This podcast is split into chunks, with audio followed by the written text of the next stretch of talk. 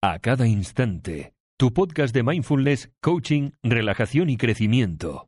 Escucha un nuevo episodio cada lunes, miércoles y jueves. Hola, hola, muy, muy buenas. Yo soy Veronique de www.acadainstante.com y te doy la bienvenida a este podcast. Y como en el podcast anterior hemos hablado acerca de cómo cumplir con tus propósitos de año nuevo, y muchos de nosotros tenemos como propósito el de cambiar algún hábito, hoy te traigo tres estrategias para construir nuevos hábitos de manera exitosa.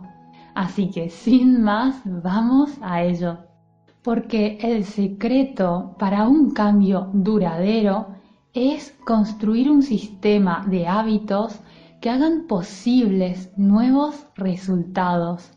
Porque recuerda también que nuestros hábitos crean nuestras vidas.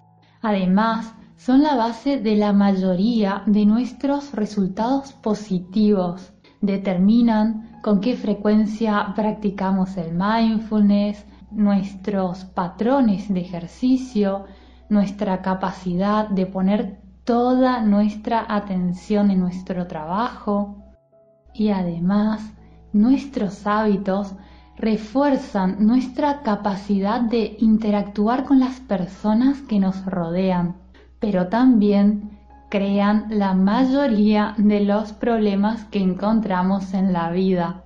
Y así a veces nos mantienen atrapados o atrapadas en patrones autodestructivos, como comer una torta llena de crema de chocolate, perderse durante horas y horas en las redes sociales cuando habíamos pensado de solo echar un vistazo, en lugar de estar presentes con y para las personas que amamos.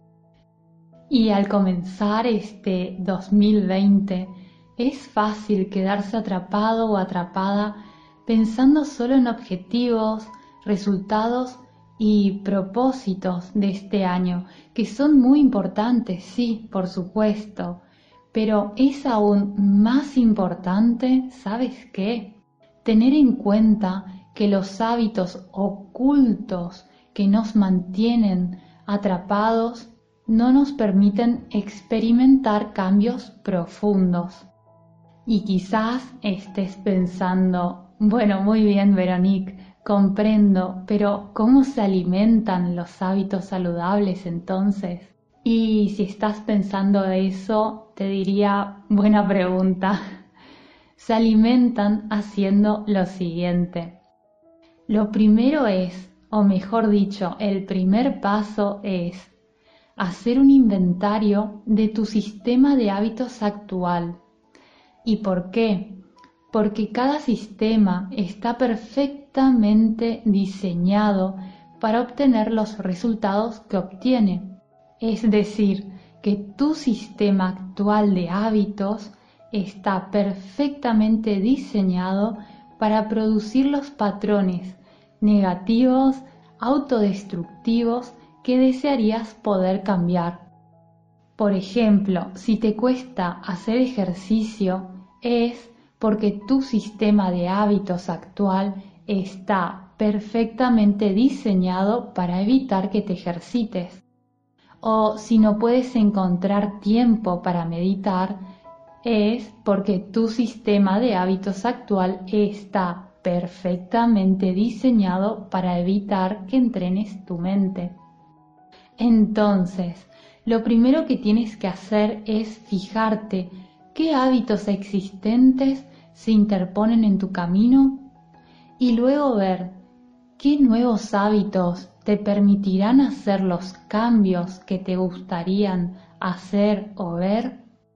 Y para ello lo que te recomiendo es plantearte lo siguiente, mejor dicho, la siguiente pregunta. ¿Qué resultados desearías obtener? Por ejemplo, ¿quieres estar más atento y menos distraído o distraída? ¿O quieres ser una persona más tranquila y estar menos agitada? ¿Desearías pasar más tiempo explorando las cosas que más te importan y menos tiempo viendo programas en Netflix? Y luego ve a un nivel más profundo y fíjate los cambios en los hábitos que te ayudarán a lograr estos resultados. Y entonces plantéate una segunda pregunta. ¿Qué hábitos existentes se interponen en tu camino? ¿Y qué nuevos hábitos te permitirán hacer los cambios que te gustarían ver? El segundo paso es construye nuevos hábitos apilándolos en hábitos que ya tienes integrados. Llegados a este punto, deberías tener en mente algunos hábitos nuevos que te ayudarán a lograr los cambios que deseas realizar. Bueno, muy bien. La pregunta entonces es, ¿cómo construyes estos nuevos hábitos? Y la mejor manera que se conoce hasta el momento de desarrollar nuevos hábitos es apilarlos sobre los hábitos existentes. Así que vamos a ver un ejemplo.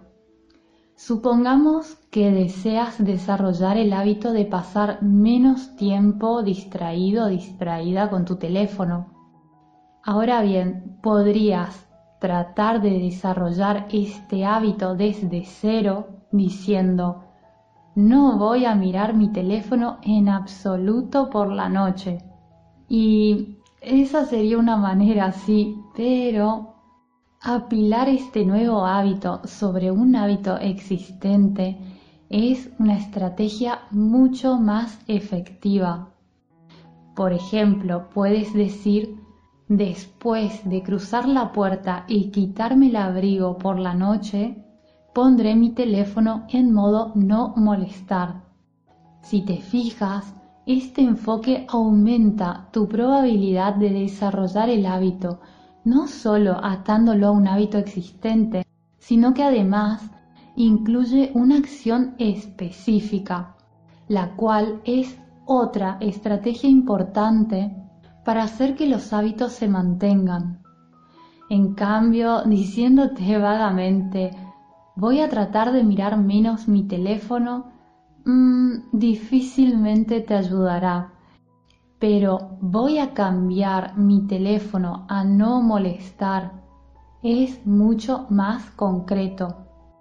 Y es que el camino para cambiar tu vida tiene más que ver con el proceso de construcción del hábito que con el hábito en sí.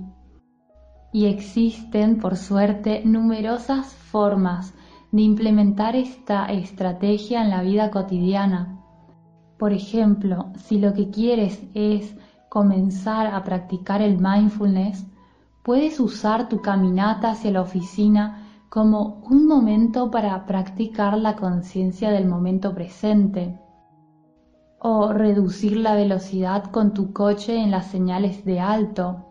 O podrías tomar una o dos respiraciones conscientes cada vez que te encuentres en las señales de alto o usar la comida como un momento de práctica también.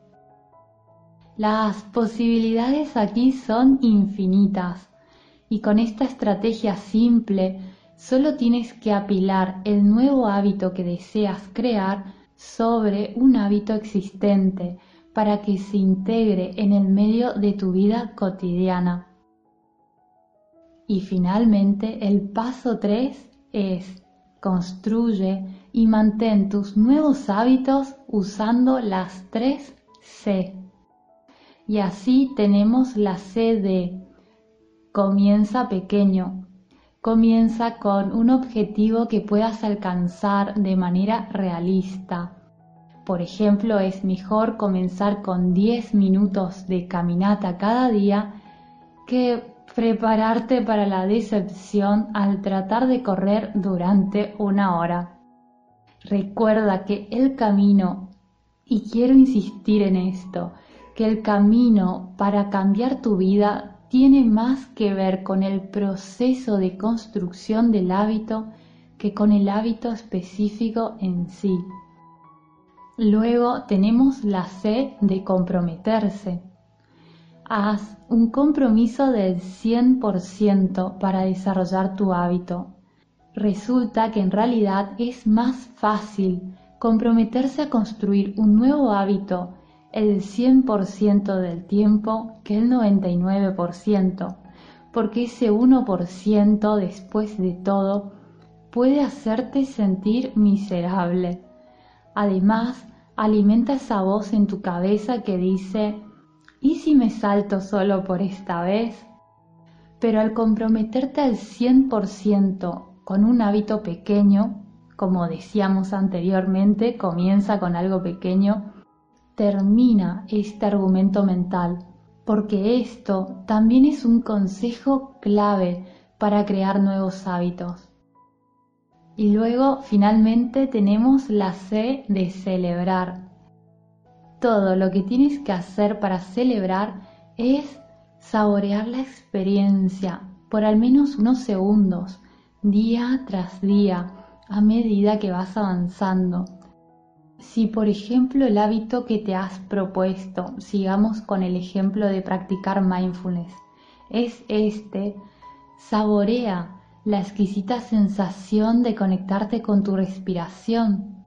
O si tu hábito se trataba de salir a caminar para hacer ejercicio, saborea la sensación de salir a caminar para hacer ejercicio. Saborea la sensación de placer que obtienes al realizar esta actividad con la que te has comprometido al 100%. Por lo tanto, mientras el mundo avanza sobre las metas, los resultados y los propósitos de este año en las próximas semanas, recuerda que el cambio y el progreso real solo ocurre cuando construimos cuidadosamente un sistema de hábitos que hacen posible nuevos resultados.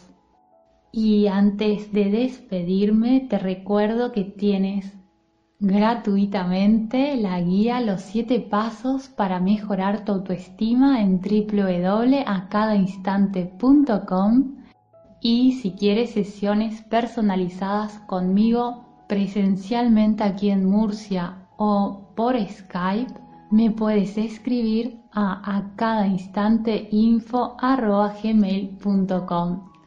Ahora sí, te mando un abrazo muy, muy grande y espero y te deseo que estés muy bien. Hasta pronto. Adiós.